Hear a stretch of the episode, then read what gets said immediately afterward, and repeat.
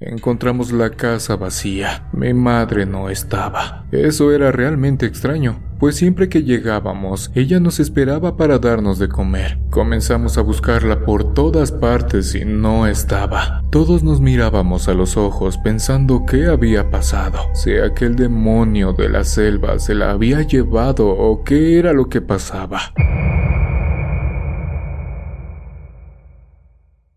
Mi nombre es Pablo. Toda mi vida he radicado muy cerca de la selva de los Tuxtlas en Veracruz, lugar donde muchas leyendas de miedo han sobrevivido hasta estos días. Mi situación fue algo diferente a todas las que he escuchado en su canal. Se trata de cosas más que paranormales, hasta cierto punto reales, pues me tocó ser víctima de uno de estos seres, aunque la verdad nunca fue mi intención meterme con ellos, fue más que coincidencia, aunque también fueron momentos bastante perturbadores para toda mi familia. En aquellos años, muchas familias de los alrededores nos dedicábamos al campo. Ya saben, siembra de maíz, caña, frijol y demás. Como campesinos, siempre estábamos en el campo sembrando y cultivando nuestras cosechas. Tiempos donde casi todo se tenía que hacer completamente a mano por lo difícil de la situación. Los que tenían caballos o yuntas sufrían menos pues los animales ayudaban en el trabajo de la tierra. Las cosechas se daban y mucho tiempo trabajamos con normalidad hasta que comenzaron a suceder cosas muy extrañas en las parcelas o en los sembradíos. Al principio no nos dábamos cuenta pues solíamos sembrar muchas hectáreas de terreno. Los campesinos que nos escuchen sabrán que a veces los animales silvestres se meten y hacen de las suyas. Comenzamos a darnos cuenta porque las cosas que sucedían eran muy extrañas, cosas que se notaron aún más cuando faltaba ya poco para la cosecha de maíz que habíamos sembrado en esa ocasión. Alrededor de un mes atrás, comenzamos a ver pequeñas pisadas en la tierra cuando estábamos fumigando. Cuando los animales se meten a los sembradíos, arrasan con toda la planta, la muerden de raíz o simplemente juguetean las mazorcas, pero en esta ocasión era extraño. Esa pequeña persona arrancaba los elotes muy bien, los torcía hasta que los desprendía de la planta y pasos más adelante tiraba el olote. Extrañados, comenzamos a pensar quién podía ser. No se nos ocurría a nadie, pues nunca nos había pasado algo similar. Todos respetaban las tierras de cada ejidatario. Ahora es diferente, a cada rato agarran a dueños de lo ajeno intentando llevarse lo que se haya sembrado. Claramente estábamos desconcertados pues con el paso de los días y después de revisar varias veces, pudimos observar que no solo se trataba de una persona, eran varias, y estaban comiéndose nuestra cosecha. Cuando sembrábamos, salíamos de casa alrededor de las 4 de la mañana después de un buen café, posteriormente a las cinco y media para observar el cultivo, cortar algo de leña y darle mantenimiento a las parcelas, ordeñar a las vacas y más cosas que se hacen en el campo. Era claro que lo que estaba pasando acontecía durante la noche. Mi padre decidió que debíamos turnarnos para ver qué era lo que en realidad estaba pasando. Así que con nueve hermanos no sería una tarea tan difícil. Con mi padre seríamos diez. Así que fácilmente nos dividimos de dos en dos para vigilar todas las noches hasta que el elote estuviera en su punto y así poder comenzar con la cosecha. Los primeros días y cuando llegábamos al campo, mis hermanos decían que todo estaba en calma y que la noche había transcurrido con normalidad. Regresaban a casa a dormir un poco y ayudaban a mi madre, los demás nuevamente a las labores cotidianas. Pero llegó mi turno. Y no sé si ya son cosas que están escritas en el destino de cada persona. Fue el inicio de lo que perturbó a toda mi familia alrededor de un mes, en el que prácticamente el terror y el miedo llenaron nuestra casa. Entenderán que en esos años prácticamente el mundo paranormal y las historias de terror francamente daban mucho miedo, pues eran cosas completamente desconocidas para todos, y más aún el terror que sentíamos al estar a expensas del demonio de la selva que hasta el momento no conocíamos en persona. La noche llegó y me tocó acompañar a mi hermana Candelaria. Sin mentirles, es la mujer más dura y aguerrida que he conocido, pero hasta ella salió corriendo como yo directo hacia la casa después de ver lo que a continuación les comparto. Por las noches llevábamos una escopeta y el machete con el que trabajábamos el campo para protegernos de algún animal o cualquier cosa que llegase a pasar, pero no nos sirvió de nada. En el sembradío principal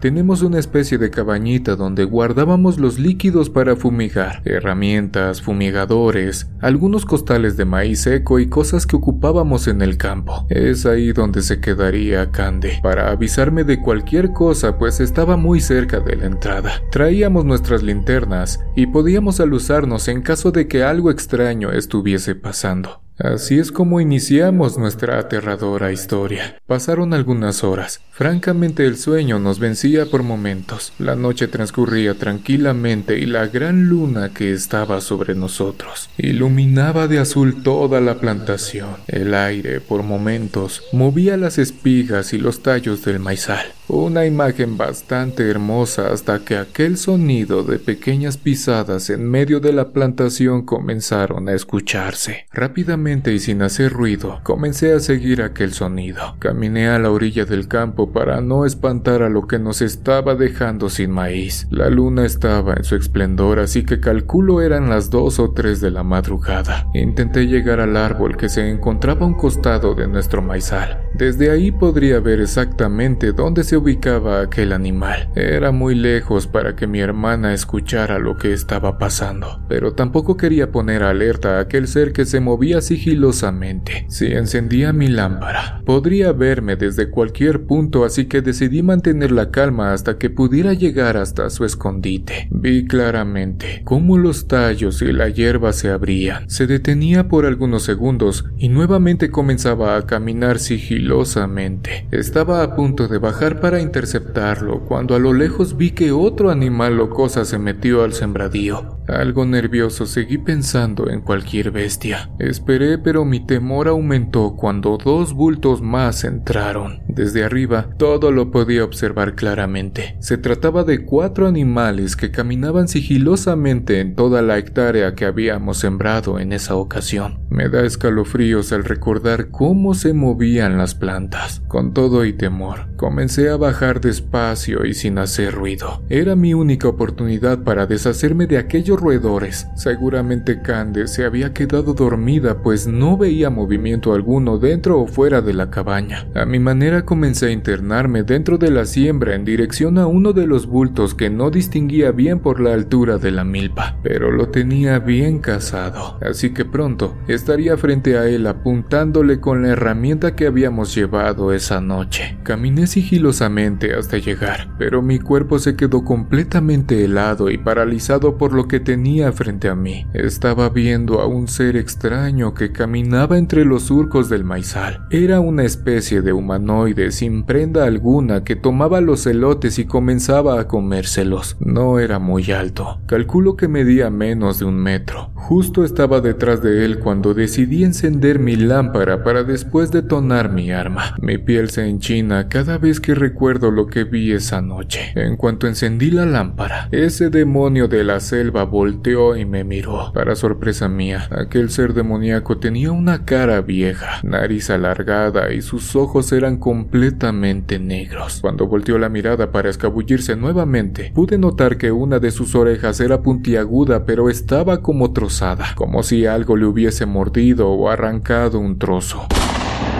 Accioné la escopeta pero ninguna esquirla le dio. Rápidamente se metió y comenzó a correr. En momentos se perdía y nuevamente lo encontraba. Siento que mi hermana despertó con la detonación pues rápidamente llegó. Algo que fue muy peligroso pues en caso de volver a accionar la escopeta pude haberle dado alcance y quién sabe cómo hubiese terminado aquella madrugada. Algo fatigados, tomamos un poco de aire pensando que realmente había ahuyentado a aquel demonio de la selva, pero no contamos con que regresarían para intimidarnos, ya sin balas. Comenzamos a escuchar pequeñas risas que venían en diferentes posiciones. Escuchamos como si nos rodearan y después se alejaban corriendo. Francamente, comenzamos a sentir temor, pues aquellas criaturas eran cuatro. Claramente estábamos en desventaja. Como pudimos salimos del maizal y regresamos corriendo a casa. Más bien, me subí a mi bicicleta y en la parrilla me llevé a Cande. Pedalé con todas mis fuerzas, pero el barro y la arena suelta del camino me impedía ir a toda velocidad. Antes de llegar, mi hermana saltó y corrió para abrir el portón. Son unas ramas entrelazadas con alambre de púas que se sujetan de un seguro hecho con alambrón. Abrió y rápidamente entré. El escándalo de los perros despertó a todos en la casa. Rápidamente salió mi padre para ver qué pasaba. Encendió unas pequeñas velas y fue en el pasillo de la casa donde les platicamos todo. Mis hermanos no tardaron en salir para enterarse de lo que habíamos vivido esa noche. Federico, uno de mis hermanos, le dijo a mi padre que regresáramos para ver qué eran aquellos seres tan aterradores. Mi padre dijo que no, que por lo menos estaríamos seguros en casa aquella noche y que no sabíamos si solo se trataba de cuatro demonios de la selva o eran más, que no podíamos correr peligro, así que mejor descansaríamos y que en cuanto el sol diera sus primeros rayos, iríamos a ver qué eran esas cosas. Esperamos algunas horas, pues claramente ya nadie pudo dormirse de nuevo. Mi madre, algo inquieta, nos sirvió café y nos bendijo antes de salir de casa. Por su rostro, pudimos darnos cuenta que estaba bastante preocupada. Emprendimos el regreso a la parcela. Llegamos y solo estaba el portón abierto tal y como lo habíamos dejado horas atrás. Reviví nuevamente el acontecimiento. Les platiqué a mi padre y hermanos todo lo que les acabo de relatar. Nerviosos por estar frente a lo desconocido, decidimos continuar con nuestras tareas y esperar la noche para quedarnos todos y por fin detener a aquellos seres tan extraños. Antes de oscurecer, nos organizamos y a nuestra manera formamos un pequeño plan para capturar o eliminar a lo que fuesen esas cosas. Llegó la noche, pero nada sucedió. Esperamos pacientemente intentando encontrar al demonio de la selva, pero nunca llegó. Toda la noche transcurrió sin ningún problema. Pensé que finalmente había derrotado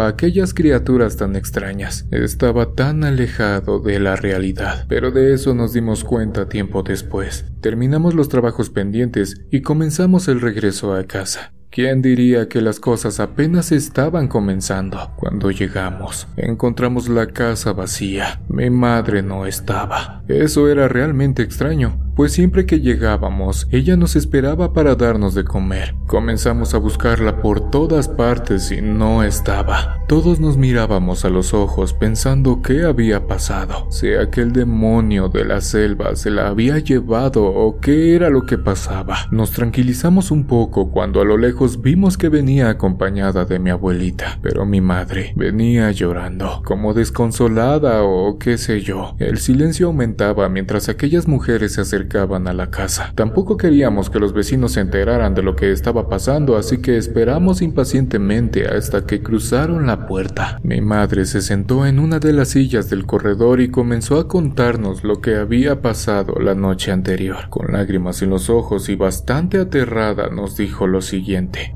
Saqué el maíz de la lumbre alrededor de las 11 de la noche. Lo dejé listo para ir al molino muy temprano y empezar a tortear para cuando ustedes llegaran ya estuviera hecha la comida. Me tomé un chocolate y me fui a dormir. Me quedé profundamente dormida un par de horas cuando un sonido bastante extraño me despertó. Escuchaba pequeñas pisaditas que corrían por toda la casa. Un poco temerosa me levanté cuando escuché caer la olla de maíz. Me levanté y fui a ver qué era lo que pasaba. Crucé por el altar de la Virgen para cortar camino y ahí fue donde pude ver lo que ustedes platicaron la noche anterior. Se trataba de dos personitas pequeñas que corrieron hacia el patio. Los perros los siguieron hasta cruzar el alambre del vecino y regresaron después de un tiempo. Espantada, recogí el maíz, lo lavé para quitarle la tierra y nuevamente lo dejé en la mesa. Francamente, dejé las velas prendidas y regresé a dormir. Pensé que todo había terminado, pero en cuanto la última vela se terminó, los ruidos nuevamente comenzaron. Aquellos demonios parecían niños jugando con la escoba o las cosas de la casa. Los perros estaban bastante inquietos observando lo que estos demonios de la selva estaban haciendo. En un acto de desesperación, salí corriendo a la casa de su abuela. Ahí esperé hasta ahora para encontrarlos aquí. Eso fue lo que dijo mi madre. Claramente estábamos siendo víctimas de aquellas criaturas tan aterradoras. ¿Cómo puedes defenderte de lo que no conoces? De lo paranormal o de todo eso que tiene que ver con brujería. Mi abuela comentó que una situación similar le había pasado a una comadre, que ella había ido con un curandero de la colonia de al lado y al parecer todo se había calmado. Cuando mi padre visitó a aquel curandero, regresó algo confundido e inconforme, pues esta persona le había dicho que se trataba de chaneques o duendes que rondaban por la selva y que de vez en cuando se meten con las personas, que de acuerdo con lo que mi padre platicaba no eran malos, pues los otros pierden a las personas o se encargan de hacerles maldades, los muerden o les complican la vida, pero no era nuestro caso. Algo incrédulo, mi padre consiguió lo que el brujo le había pedido, conservas de frutas y si era posible algunos dulces para realizar un pequeño ritual que se llevaría a cabo en la parcela y en la casa,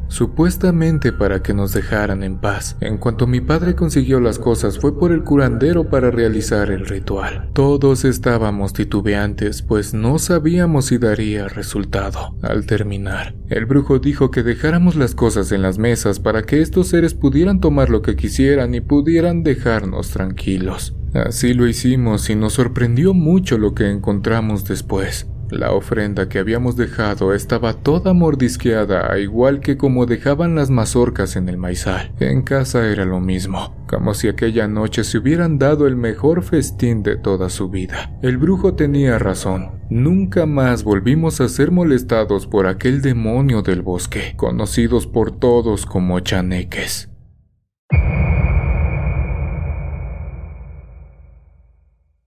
En una localidad del estado de Hidalgo llamada Real del Mineral. Se cuenta que por allá de 1938 existió un acontecimiento que a continuación les relataré. En ese tiempo yo era un joven que acababa de entrar a trabajar a una mina. Mi padre tenía poco que había fallecido y tenía que ayudar a mi madre y hermanos. No me quedaba muy lejos de donde vivía en ese tiempo, pero sí era un esfuerzo grande debido a mi juventud y el trabajo pesado que se tenía que hacer, pero todo esfuerzo era necesario. La mayoría eran señores maduros y experimentados. También estaba el otro grupo de jóvenes como yo que empezábamos en este oficio. A pesar de todo, era un sitio con bastante camaradería y mucho respeto. Nos cuidábamos entre todos. Nunca sobraron los consejos y las pláticas amenas en el tiempo que teníamos para comer. Se platicaban varias cosas, pero una en especial, y sucedía en todos los ranchos cercanos a las minas o haciendas. Los trabajadores de las haciendas comentaban que a los caballos los aseaban, cepillaban sus colas y crines como de costumbre, y después los encerraban en sus caballerizas, y que al otro día los iban a ver y tenían las crines trenzadas. Eso no era posible que hubiese sido hecho por ellos, ya que no acostumbraban otra cosa que solo cepillarlos. Era algo muy extraño, pero de cierta manera ya se habían acostumbrado a estas situaciones en los ranchos y demás lugares. Lo que estaba por venir y de lo cual sería testigo es lo que te voy a platicar. Un día terminamos muy cansados. Había sido de mucho trabajo. Siempre fue pesado,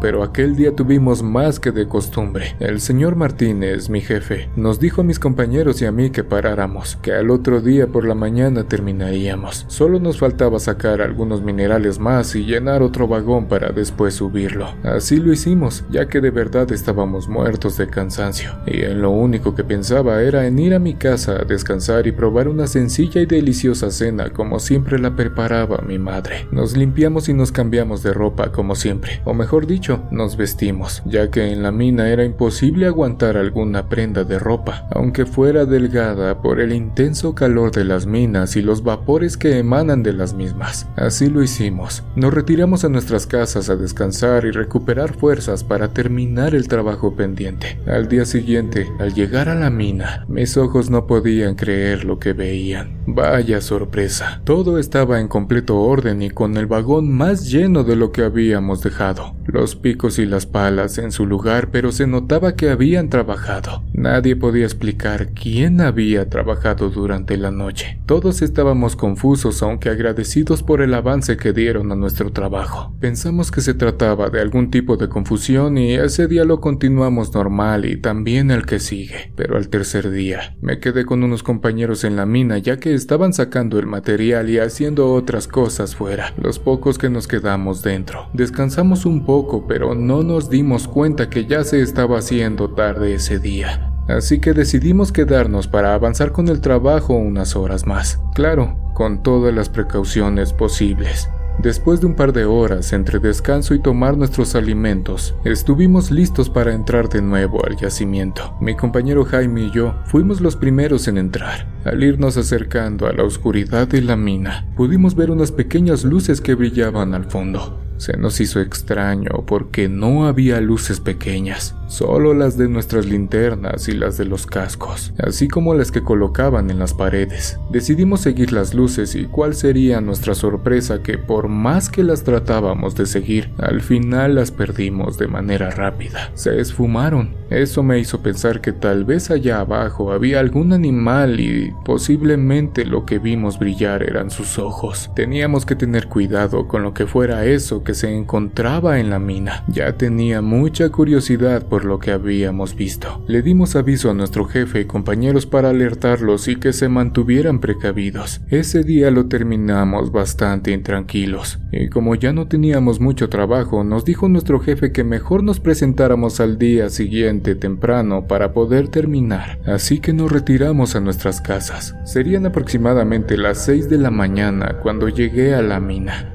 Me cambié y entré con mi casco para alumbrarme en ese momento. Nunca lo imaginé para nada. Vi un par de hombrecitos con unos quinqués en manos y unos cascos similares a los que nosotros usábamos, clásicos de las minas con su lámpara integrada con pequeños picos y palas. Ellos se quedaron tan sorprendidos como yo. Dieron la vuelta y salieron disparados hacia el fondo. Me quedé parado sin moverme de momento cuando salí de la sorpresa y reaccionando pronto. Corrí para seguirlos, pero ahora ya no vi ni las pequeñas luces que ahora supe eran las mismas que días atrás vimos. Eran las que tenían en sus cascos esos pequeños seres que vi. Y después de platicarlo con los señores de más edad en el oficio, aseguraban que eran duendes. Ellos nos ayudaban con el trabajo algunas ocasiones cuando el quehacer era agotador y no le veíamos fin. Ellos eran también, por lo que más adelante supe, los mismos que les trenzaban las crines a los caballos de los vecinos de los ranchos. Más que tenerles temor, solo nos inspiraban agradecimiento ya que ellos cobijados en la quietud de la noche y sin pedir nada a cambio, nos ayudaban a terminar nuestra dura jornada. Lo que siempre decía al salir de la mina en mi pensamiento era, amigos de la noche, seres elementales, gracias por su ayuda y apoyo durante nuestras horas de trabajo. Mañana aquí nos veremos. Así pasaron los años y se hizo la leyenda de los duendes mineros. A mi padre.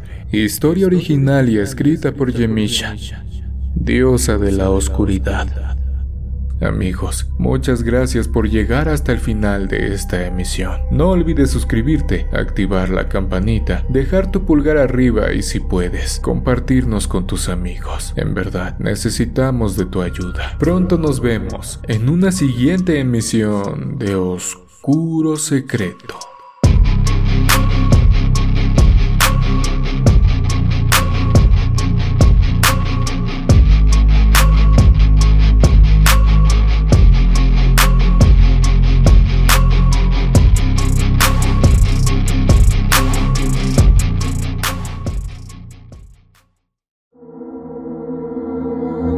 ¿Quieres escuchar las historias de terror que más te gustan sin cortes comerciales? Puedes convertirte ahora en miembro de Acast.